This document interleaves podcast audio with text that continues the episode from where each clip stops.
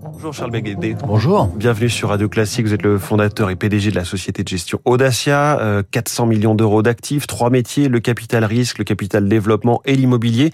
Vous avez lancé un, un fonds tourné vers le spatial. C'est le plus récent, on va en parler. Mais ce qui vous anime aussi, c'est la technologie quantique avec votre fonds euh, Quantonation. Euh, Parlez-nous de ces trois entreprises, Pascal, Qubit et Candela. Décrivez-nous un petit peu ce qu'elles font. Parce que le quantique, ça paraît toujours un petit peu obscur. Oui, euh, écoutez, euh, l'humanité fait face à un certain nombre de défis. Le défi de la paix, le défi climatique, le défi alimentaire, le défi énergétique. La, la bonne nouvelle, c'est qu'il y a des révolutions technologiques qui vont peut-être permettre d'aider à résoudre certains de, Hmm. de à s'adresser à certains de ces défis. Donc, euh, la révolution quantique. Bon, d'abord, toute notre électronique, toutes nos vies modernes sont euh, fondées sur le quantique. hein. Donc, ce sont les grandes découvertes des physiciens des années euh, 1930. C'est le transistor, le laser, les circuits intégrés. Tout ça, c'est du quantique. C'est la première révolution quantique. Oui.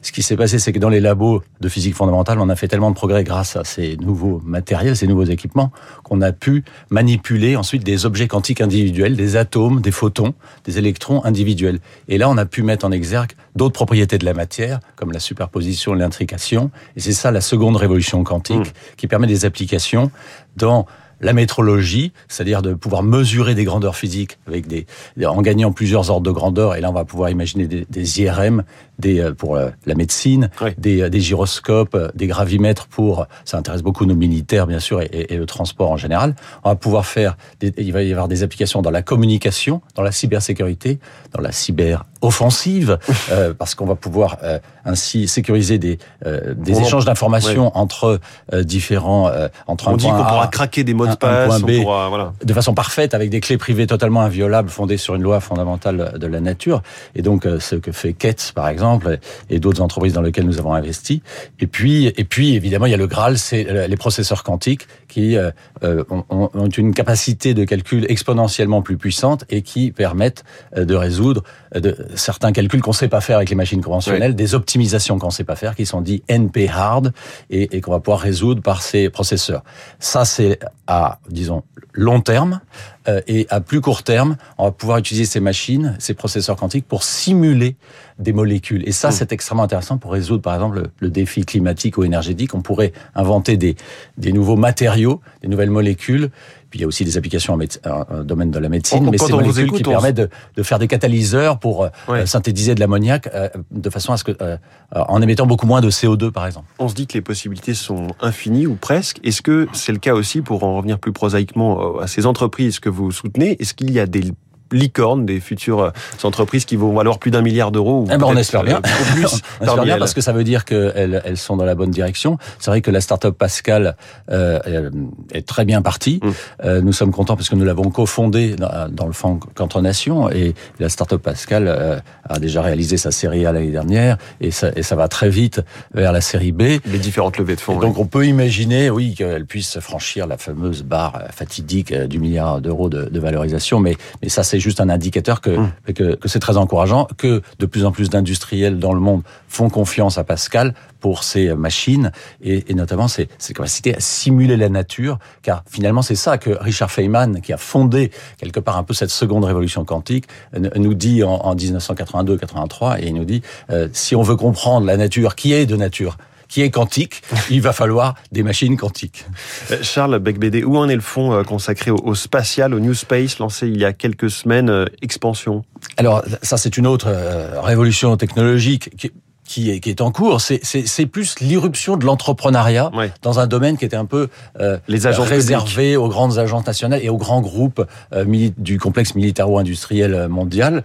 Et, et c'est très intéressant parce que euh, le nombre d'objets en orbite va être multiplié par 100 dans les euh, 10-15 ans qui viennent. Donc on, va- on est à 3000 aujourd'hui, ça va passer à 200, 300 000. Euh, et donc il faut fabriquer des, des milliers de microsatellites, parfois des nanosatellites. Il faut ensuite les envoyer dans l'espace avec des micro-lanceurs.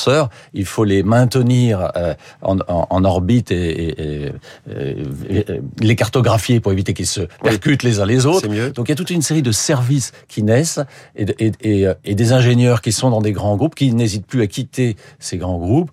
Euh, dans, en harmonie avec Mmh. eux, bien sûr, et qui créent, et qui Pour- créent des pour startups, euh, des- jeunes qui euh, sortent de l'école, qui créent leur start-up. Ce n'est plus quelque chose d'impensable Oui. que de créer sa start-up dans le secteur spatial. Et est-ce qu'on a les la taille critique suffisante Est-ce qu'on pèse par rapport aux fonds américains qui, qui ont parfois des, plutôt des milliards ou des dizaines de milliards à, à financer? C'est là que le bas blesse un tout petit peu. Euh, c'est vrai que l'Europe a d'énormes atouts au niveau technologique, scientifique, académique. Il n'y a absolument aucun sujet. On a aussi des grands groupes mondiaux, des grands champions euh, européens. Mais au niveau des, euh, des startups, on a des, une volonté de créer.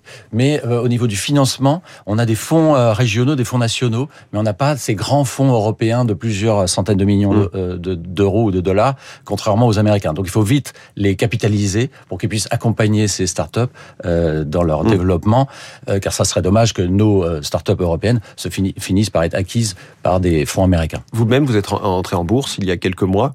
Comment ça se passe puisqu'on voit la baisse des marchés euh, ces dernières semaines On tient à peu près, mais mais c'est pas vraiment le sujet. Euh, ce qui est important euh, pour Audacia, effectivement, c'est de proposer à des épargnants individuels ou institutionnels de, de participer à cette aventure de, de, de, financement des innovations technologiques de rupture à côté de nos métiers traditionnels. Et puis donc, vous leur dites finalement, on est une réponse ça, ça permet de lever des capitaux qu'on investit dans nos propres fonds.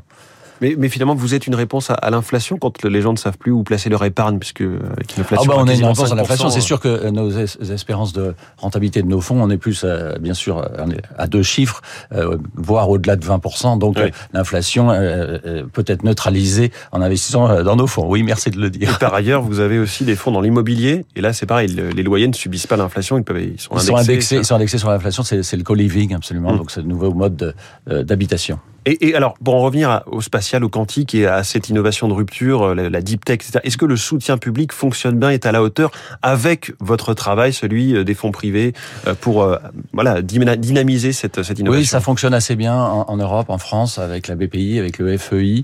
Il y a tous ces fonds de d'early stage venture et même au-delà doivent être accompagnés par, par l'amorçage sur le capital risque. Pour à peu près un mmh. tiers.